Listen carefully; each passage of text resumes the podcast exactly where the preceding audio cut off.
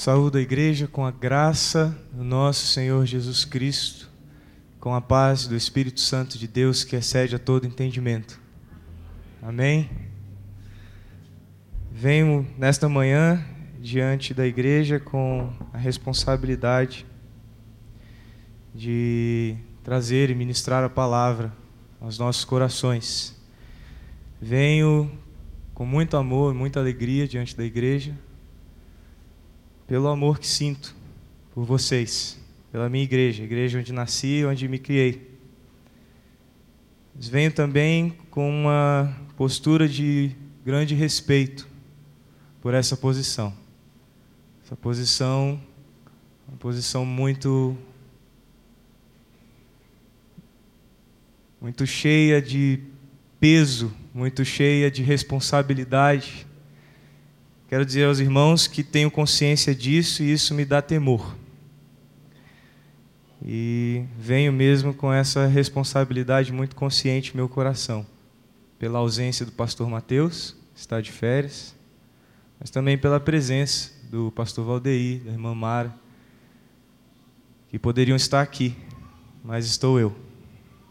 Eu espero que o Senhor fale aos nossos corações, não eu. Que a Sua palavra seja plantada dentro de cada um de nós e não a minha palavra. Vamos abrir o texto de Jeremias.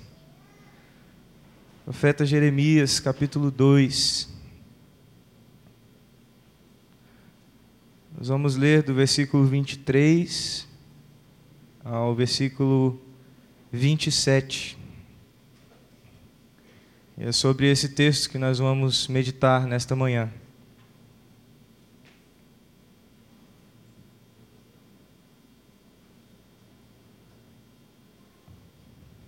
Jeremias, capítulo 2, do versículo 23 ao versículo 27. Leiamos então a palavra do Senhor. Como você pode dizer que não se contaminou e que não correu atrás dos baalins?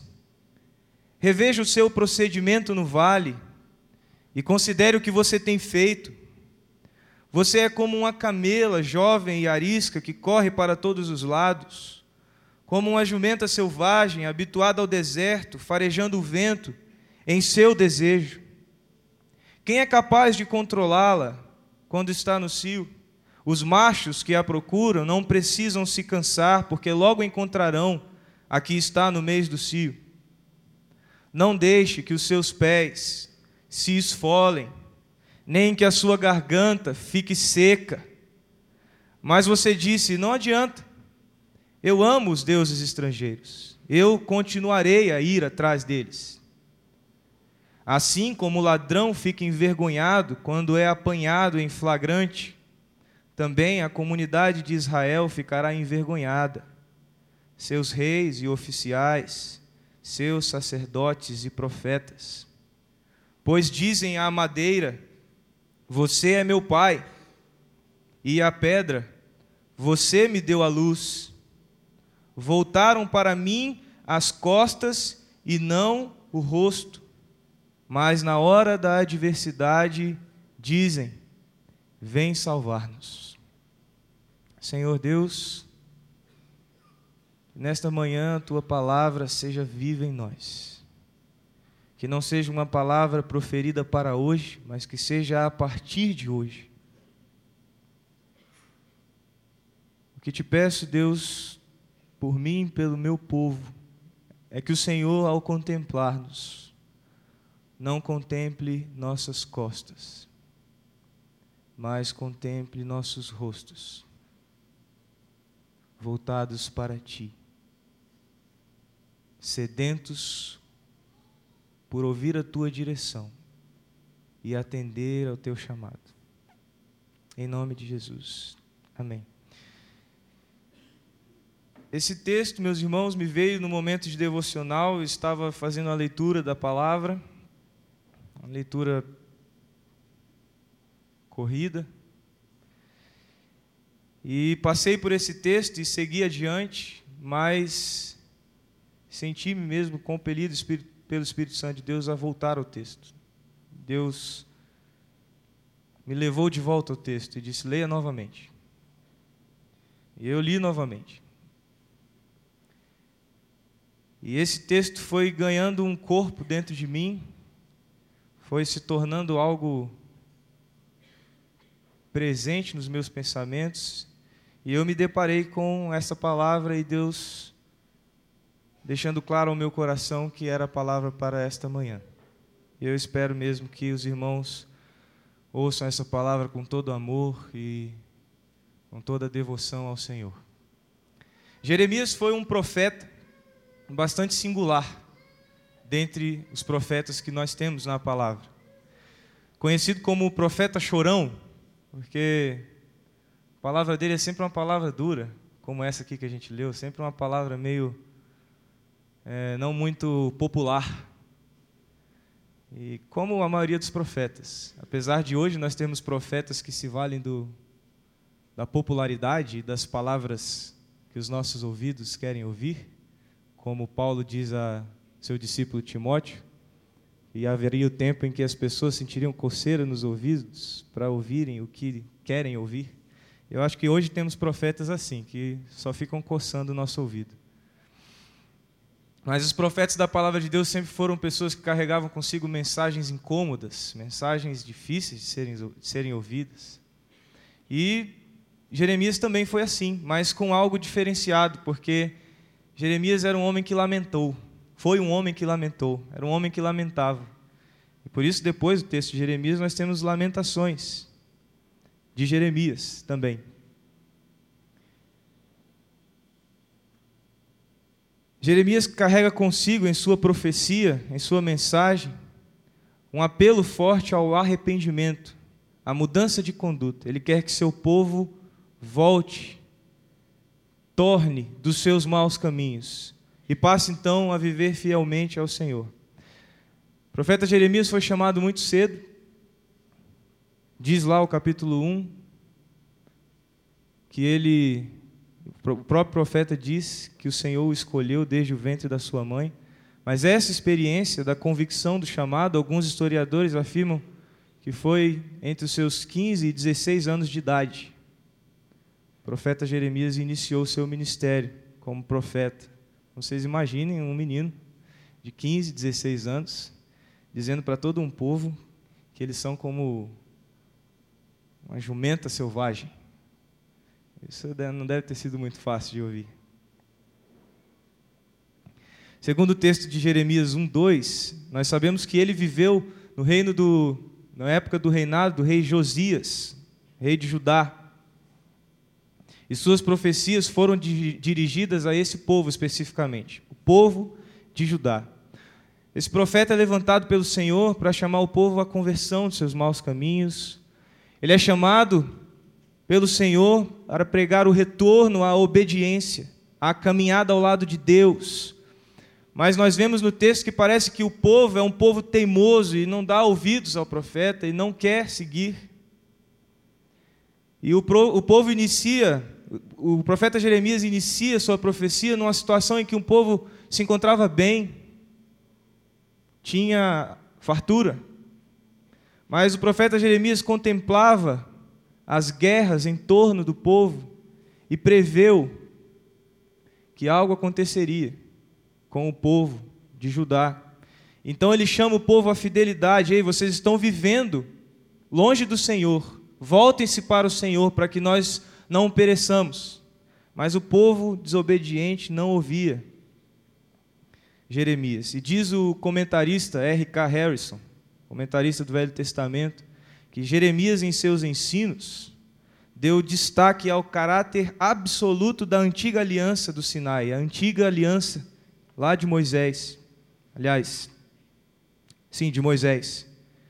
Prevendo um tempo em que ela seria substituída por uma comunhão mais íntima com Deus. Jeremias previa a vinda do Salvador, e em muitos textos seguidos nós vemos isso. Que ele falava de uma aliança no Sinai, mas ele falava dessa aliança como princípio da aliança eterna que Deus faria com o seu povo em Jesus Cristo. Jeremias queria ser um instrumento de Deus para que o povo voltasse novamente à fidelidade ao Senhor, deixasse sua idolatria, como nós vemos aqui no versículo 23, deixasse sua idolatria aos Baalins e retornasse a um caminho de santificação, uma caminhada que aproximasse o povo mais e mais do Senhor, que seguisse os estatutos de Deus lá de Êxodo e dizia: Sejam santos como Deus é santo. Jeremias tinha esse desafio, dizer para o povo: somos chamados para a santidade e não temos vivido esta santidade. Esse fiel profeta, meus irmãos, desejava que seu povo compreendesse que o melhor lugar, assim como o salmista afirmou, era o lugar da fidelidade. Que o melhor lado era o lado de Deus. Que muito melhor era que seu povo voltasse o rosto para o Senhor e não as costas. E o que eu peço a Deus hoje sobre mim e sobre você. É que todos nós, ao ouvir esta palavra, tenhamos nossos ouvidos inclinados ao Senhor, nós possamos ouvi-lo, que os nossos corações e mentes entendam a mensagem de Deus que nos santifica, que nos conduz ao melhor lugar, o lugar de Deus.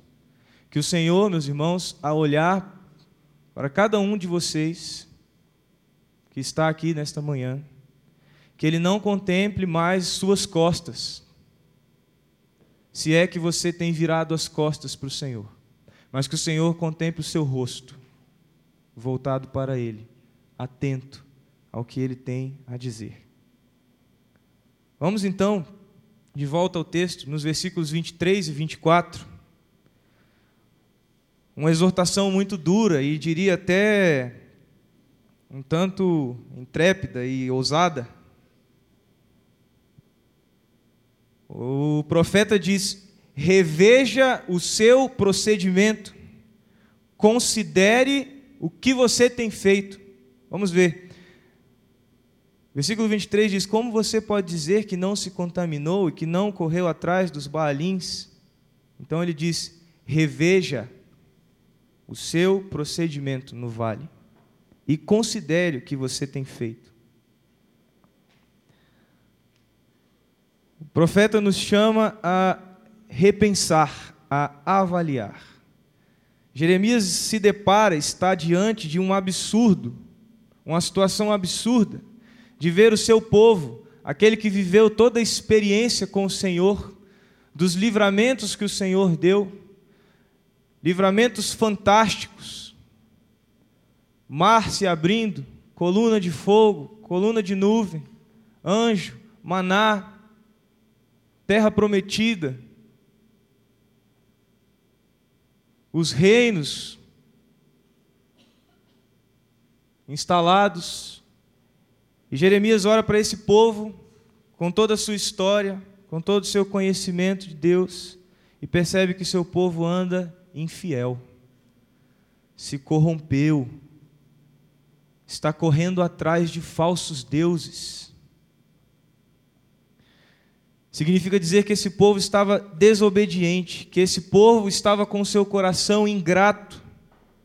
Esse povo não era um povo humilde e não tinha capacidade de repensar e de contemplar suas próprias ações e ver que essas ações não eram coerentes com o que Deus vinha fazendo em todo o processo histórico deste povo. Este povo era exclusivo do Senhor e estava fazendo altares a outros deuses. Esse povo era exclusivo de Deus e cultuava outros deuses.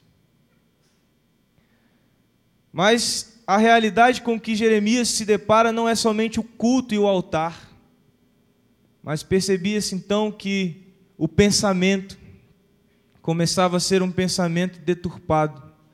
As pessoas não só cultuavam a falsos deuses, mas sua vida, seu dia a dia, sua caminhada diária começava a ser determinada pelo convívio com esses cultos, com esses falsos deuses.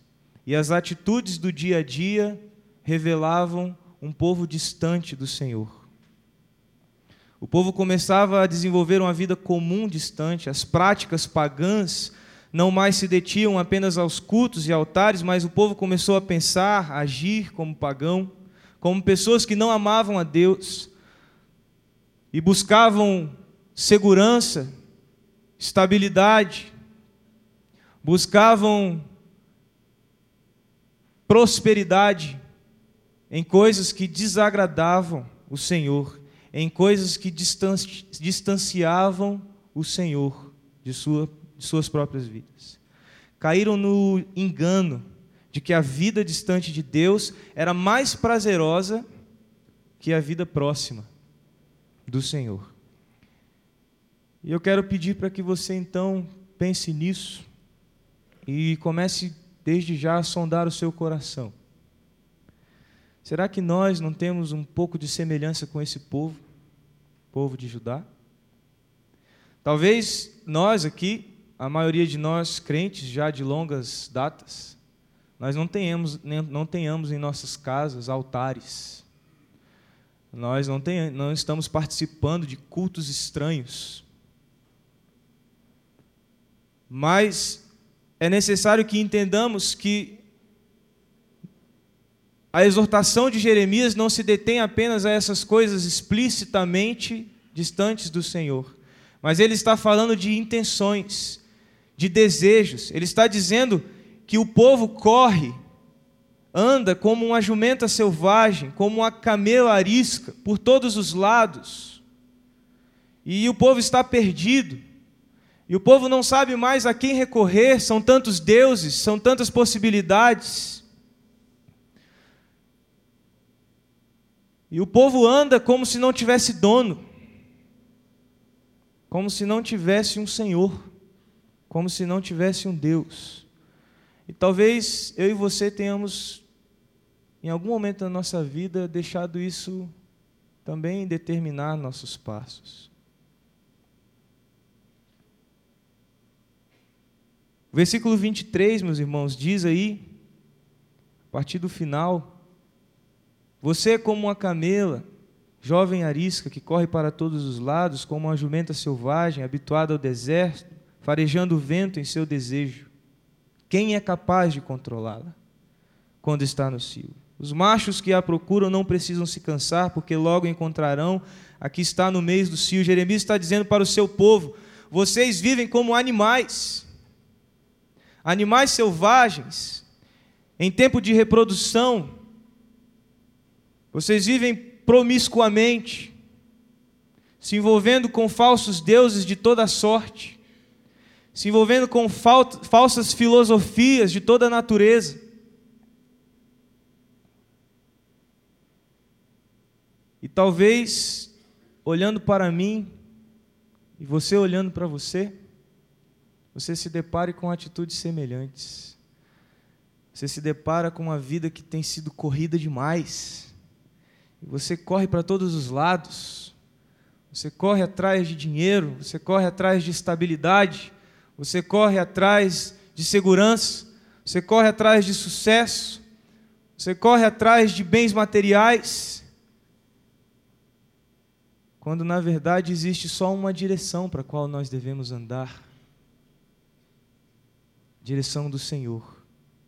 E mais ainda, não precisamos correr e nem procurar, porque é Ele quem vem até nós. O povo estava perdido, sem direção, sem dono, sujeito a relações, relacionamentos que tornavam que os tornavam indignos, sujos, distantes do que Deus quer. E talvez você também esteja. A palavra de Jeremias ao seu povo é a palavra de Deus para nós. Considere o que você tem feito, reveja o seu procedimento. Será que estamos perdidos? Será que estamos sem direção? Será que temos vivido como se não tivéssemos um dono, um Senhor? Será que nossos relacionamentos têm expressado a santidade do nosso Deus? ou nas nossas relações conjugais, de namoro, de noivado, nas nossas relações de trabalho, nas nossas relações com os nossos próprios propósitos, objetivos de vida? Será que temos nos, nos tornado indignos, sujos, distantes de Deus? Será que essas coisas não têm se colocado entre nós e o Senhor? E assim, quando Deus nos contempla, vê nossas costas, porque estamos voltados para outras coisas e não para Ele. Não há tempo de nos voltarmos para Ele. Não há tempo de nos dedicarmos a Ele. O tempo corre e nós temos que fazer nossas poupanças, nós temos que ajuntar nossos bens. O versículo 25, vamos à palavra novamente. A palavra de Deus nos alerta, dizendo: Não deixe que os seus pés se esfolem, nem que sua garganta fique seca. Mas você diz: Não adianta, eu amo os deuses estrangeiros e continuarei a ir atrás deles. Jeremias está dizendo para nós: não se esforcem desnecessariamente, não gastem a sola dos sapatos de vocês, não esfolem seus pés, não sequem suas gargantas gritando a deuses que não podem ouvir, a situações e expectativas que não vão te suprir. Judá, o povo, cultuava a deuses falsos que oprimem seus seguidores, deuses que precisam ser procurados, que precisam ser gritados, deuses que exigem que seus seguidores se maltratem para que eles então sejam agradados. O povo corria, o povo se esforçava para agradar esses deuses, para agradar a enganações, coisas passageiras, seres, coisas incapazes de transformar e salvar. E nós, meus irmãos, podemos não fazer ou ter altares em nossas casas, mas será que não temos gritado e corrido por aí,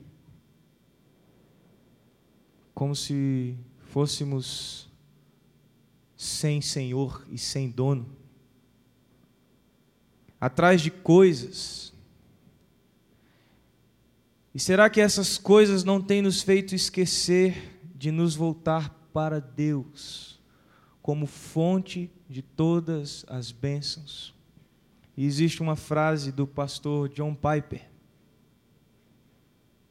pastor nos Estados Unidos, e diz que hoje aprendemos a buscar os dons, a orar pelos dons, a desejar os dons, mas não desejamos mais o doador.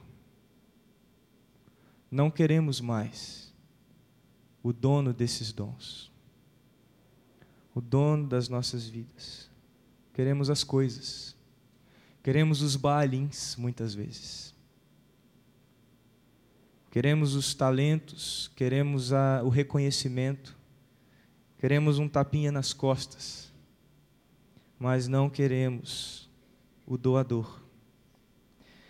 E aqui eu vou entrar, meus irmãos, numa aplicação, mas antes de entrar nessa aplicação, quero dizer que trago à tona esse assunto com todo o respeito aos irmãos e na expectativa de que vocês entendam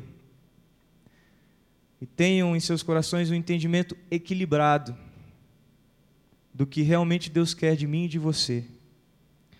Mamon foi uma divindade adorada pela suposta capacidade de fazer os seus adoradores prosperarem, terem bens, dinheiro, e esta figura, Mamon, tem sido utilizada em sermões para ilustrar o que se faz hoje ao dinheiro, o amor que temos muitas vezes ao dinheiro, as posses. Mas eu quero pegar esta imagem e trazer um novo referencial para ela.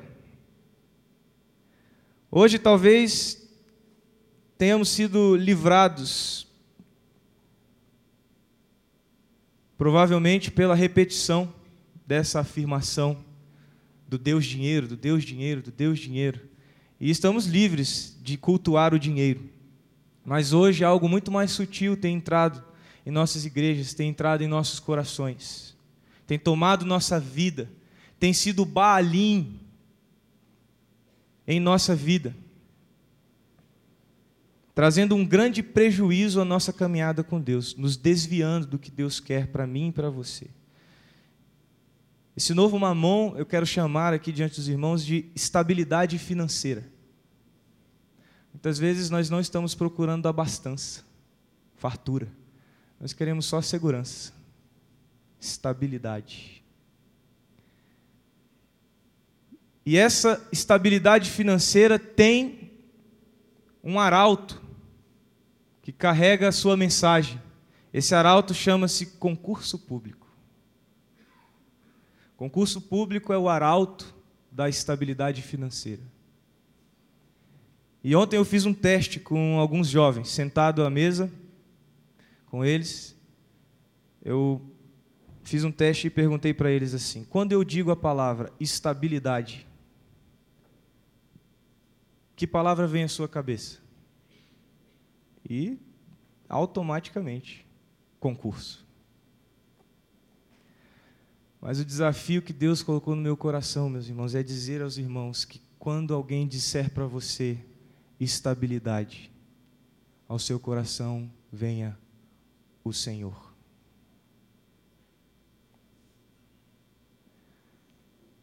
Essa correnteza que tem levado a grande maioria dos nossos companheiros de caminhada cristã,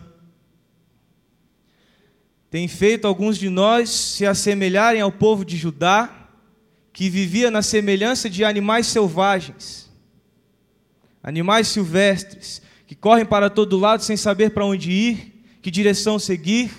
Essa cultura de concurso público, de estabilidade financeira, tem invadido as nossas vocações e desrespeitado o chamado de Deus para aqueles que se sentem chamados pelo Senhor seja para o ministério pastoral, missões, seja para acolher os necessitados, dar pão aos famintos, qualquer que seja. Seja até a vocação de você ser médico, de você ser engenheiro, a vocação que talvez você tenha de ser advogado. Essa cultura, esse Baal, tem invadido as nossas vocações tem desrespeitado o tempo de Deus nas nossas vidas, tem empurrado a Bíblia, meus irmãos, para o fundo da estante. E por cima da Bíblia estão os nossos livros de direito administrativo, de Lei 8112, de direito processual, de direito penal, e a Bíblia está lá no fundo, tímida, com as suas páginas coladas porque não são mais folheadas.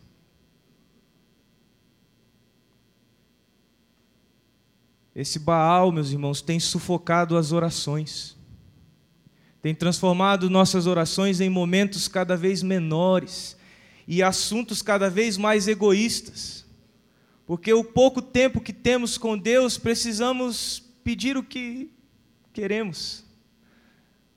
É tão pouco, é tão curto, eu tenho que aproveitar esse tempo para pedir. Não posso agradecer, eu não posso interceder, eu não posso ouvir. Não há tempo para isso. Temos gastado, meus irmãos, nossos pés, secado nossas gargantas, correndo e gritando por algo que nem sabemos se realmente nos dá o que Deus quer nos dar. É o que nós queremos, mas nem sempre é o que Deus quer. Pessoas e mais pessoas, jovens, em início de carreira, mulheres, de meia idade, já mães de filhos adolescentes, de filhos jovens, pais que estão desempregados. E hoje, meus irmãos, para surpresa de muitos, até adolescentes. Adolescentes com seus 16, 17 anos não pensam mais em sua vocação, não pensam mais no que é da sua idade, mas eles estão pensando na estabilidade financeira. Adolescentes que têm tempo para se dedicar à música no intuito de ser usado por Deus na casa do Senhor. Adolescentes que têm tempo para conhecer mais sobre missões. Adolescentes que têm tempo para ler a Bíblia. Têm se preocupado com estabilidade financeira.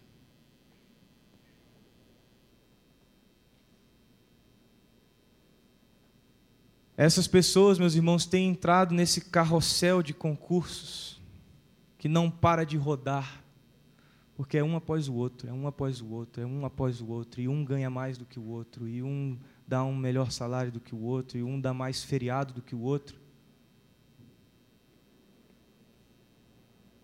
E nós não temos mais tempo para nos dedicar à oração, não temos mais tempo para a palavra, não temos mais um convívio com o Senhor Estamos aí correndo, correndo para lá e para cá, de um concurso para o outro, de um livro para o outro.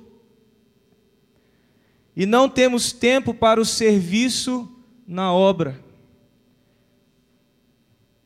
E eu afirmo sempre aos jovens: o servo que não serve, não serve.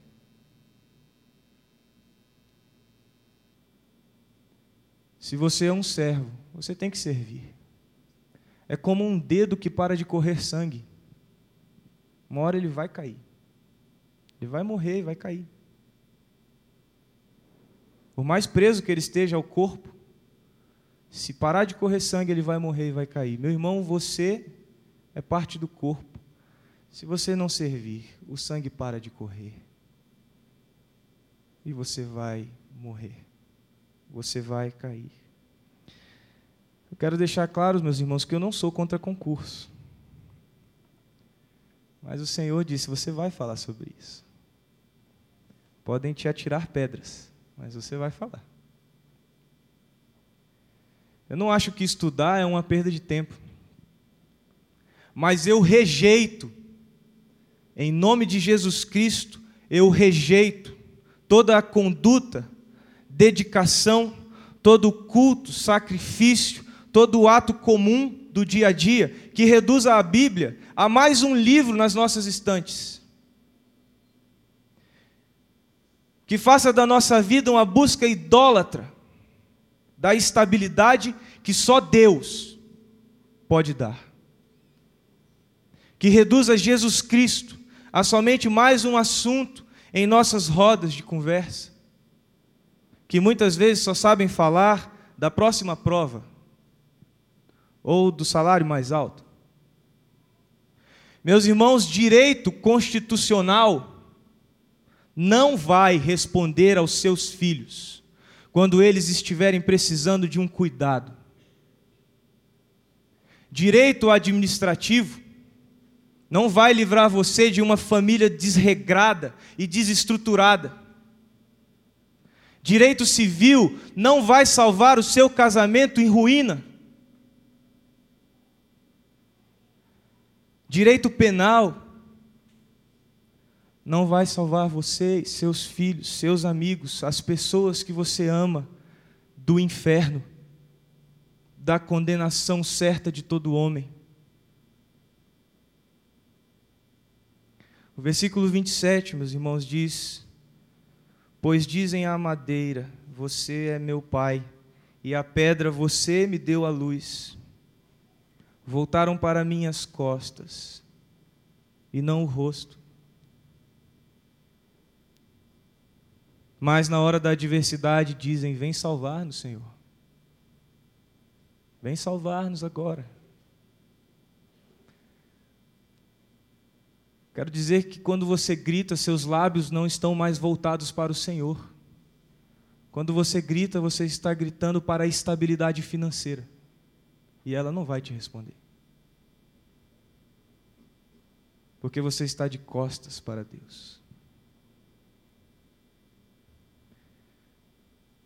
Se você tem dito qualquer coisa que não ao Senhor, você é meu Pai, você me deu a luz, Minha segurança está em ti. Minha estabilidade está em ti. Se você diz que a sua segurança está na madeira, porque você diz, madeira, você é o meu pai. Se você diz que a vida, sua vida está na pedra, porque você diz pedra, você me deu a luz. Eu quero dizer para você que o seu futuro é triste. E talvez até o seu presente já esteja sendo. O versículo 26, eu pulei o 26 de propósito. Porque o 26, na verdade, ele está concluindo é consequência do 27. Diz assim: Assim como o ladrão fica envergonhado quando é apanhado em flagrante, também a comunidade de Israel, o povo de Deus, ficará envergonhado. Seus reis e oficiais, seus sacerdotes e profetas. Jeremias está dizendo: estamos trilhando um caminho de vergonha. Sabe qual é o seu futuro? Vergonha. Porque você está de, de costas para Deus. Nós estamos, talvez, meus irmãos, muitos de nós, trilhando caminhos de vazios existenciais, de respostas que não respondem de soluções que não solucionam. Você vai gritar: Vem salvar-me! E verá que ao seu redor tudo é vazio e sem vida. Não há ouvidos para te ouvir. Não há olhos para contemplar a sua necessidade. Meus irmãos, vamos dizer ao Senhor e somente a Ele: Tu és meu Pai, minha segurança, meu refúgio meu tesouro, minha porção. Senhor, só o Senhor me dá vida, só em Ti encontro sentido e direção certos. Não ando vagando e gastando meus pés, não ando gritando até que minha garganta se seque. O Senhor é meu manancial, o Senhor é a minha estabilidade, és o meu refúgio.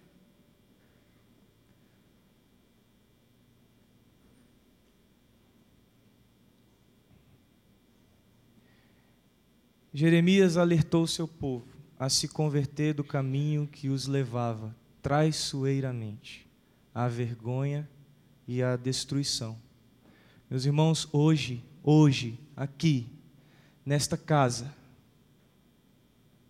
a palavra de Deus nos faz a mesma advertência, a mesma. Ela nos convida a rever nosso procedimento, a considerar o que temos feito Deus quer que paremos de esfolar nossos pés, de tornar nossas gargantas secas. O Senhor Jesus Cristo quer que deixemos de lado esse cansaço, esse desvio do plano de Deus para nós, para que encontremos descanso nele, para que tenhamos tempo para Ele para que tenhamos tempo para a Sua obra. Ouvi o pastor Mateus dizer que o que faz a igreja viva são vocês, não são os ministros. Não é ele, não é a irmã Mara, não é a irmã Laí, não é o pastor Valdeir. Não são os ministros que fazem a igreja viva é o próprio povo.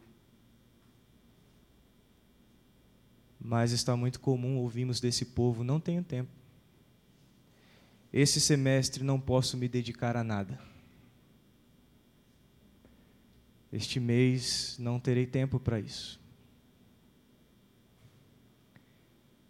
E sutilmente você está virando de costas para o Senhor quando o Senhor diz: Quero contemplar seu rosto, resplandecendo a minha própria glória. Quero fechar, meus irmãos, com o texto de Mateus. Quero convidar você a abrir a palavra do Senhor Evangelho de Mateus, capítulo 11, versículo 25 a 30. Diz assim a palavra do Senhor.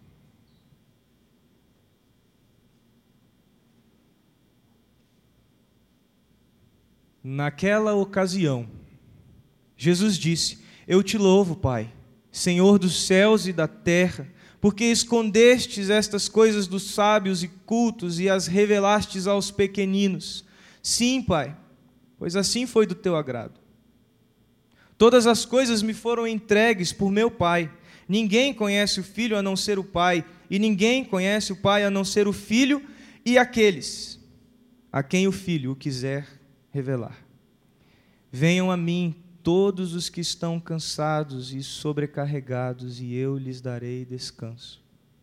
Tomem sobre vocês o meu jugo e aprendam de mim, pois sou manso e humilde de coração. E vocês encontrarão descanso para as suas almas. Pois o meu jugo é suave, o meu fardo é leve. Talvez tenhamos vivido como os perdidos a quem Jesus se refere, cansados. Parece que o fardo que Deus nos propõe é pesado, mas eu quero te dizer que esse fardo que você tem carregado não é o de Deus. A palavra grega para fardo leve jugo suave, Jesus está dizendo que é insignificante, é inexistente. Quando lemos assim leve, parece que há algum peso. Mas na verdade o que Jesus está dizendo é que não há peso. É insignificante. A palavra jugo, que é uma palavra-chave desse texto, meus irmãos, palavra grega, zigon, que é encontrado também no texto de Apocalipse 6, 5, e significa balança. Deus está propondo, está dizendo, que Ele está colocando diante de nós a possibilidade de ponderar. Se continuarmos no orgulho do povo de Jeremias, se continuarmos na desobediência, a balança pende para um lado. E esse lado não é o de Cristo. Mas se ouvimos o Senhor, atendemos o seu chamado quando diz: Venham a mim. E então o Senhor não contempla mais nossas costas, mas contempla então o nosso rosto. Há descanso, há paz, há estabilidade. E essa estabilidade não se limita a finanças, mas é a paz que excede a todo entendimento. É a paz que você vai sentir ganhando mil ou dez mil reais.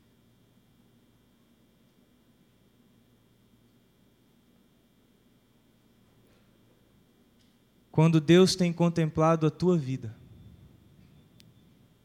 quando Deus tem visto a tua caminhada, o que Ele tem visto? Suas costas ou o seu rosto? Você está andando em direção a Ele ou você está caminhando em direção contrária? Vamos fechar nossos olhos. Mais uma vez falar com o Senhor.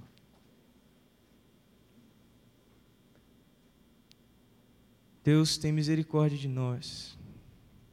Somos o teu povo. E não queremos andar na desobediência. Queremos entender o que o Senhor quer de nós e queremos atender a tua vontade, Senhor.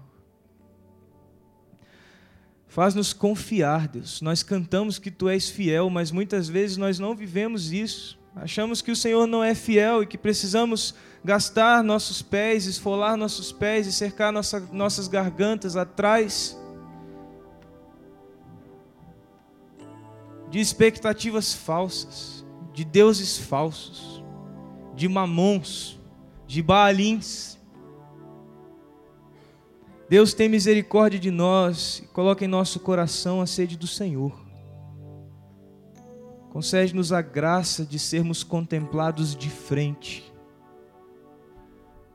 de termos nossos olhos contemplados pelos teus olhos e não nossas costas, Senhor. Eu oro, Deus, pela minha igreja, pelo meu povo. Porque Jeremias orou pelo seu povo e pediu que o seu povo ponderasse que o seu povo repensasse, que o seu povo avaliasse sua conduta. Mas aquele povo não não repensou, Senhor, e pereceu. E foi derrotado e viveu cativeiro novamente. Mas, Senhor, que este povo aqui da terceira igreja batista não seja como o povo de Judá, mas que nosso coração se encha, Deus, da tua palavra. E essa palavra determine nossos passos e a direção desses passos. Que não sejamos orgulhosos e desobedientes, mas queiramos atender o chamado do Senhor. Não deixe, Senhor Deus, que nossas fraquezas invadam as nossas vocações. Não deixe, Senhor, que a Bíblia se torne mais um livro em nossas estantes mas que ela seja o nosso alimento. Não deixe, Senhor, que nossas orações sejam egoístas, escassas, poucas. Deus não permita que o nosso Senhor Jesus Cristo vire mais um assunto. Que Ele seja Senhor das nossas vidas, que Ele seja o propósito da nossa existência, o sentido, Deus. Que Ele seja nosso tesouro, que Ele seja o que mais desejamos. E busquemos primeiro o Senhor e o Teu reino, na certeza de que graciosamente o Senhor há de suprir todas as nossas necessidades, porque Tu és o nosso refúgio e o nosso consolo. Louvado seja o Teu nome. Senhor Jesus Cristo, acima de todos os nomes. Porque é em teu nome que nós oramos. Amém.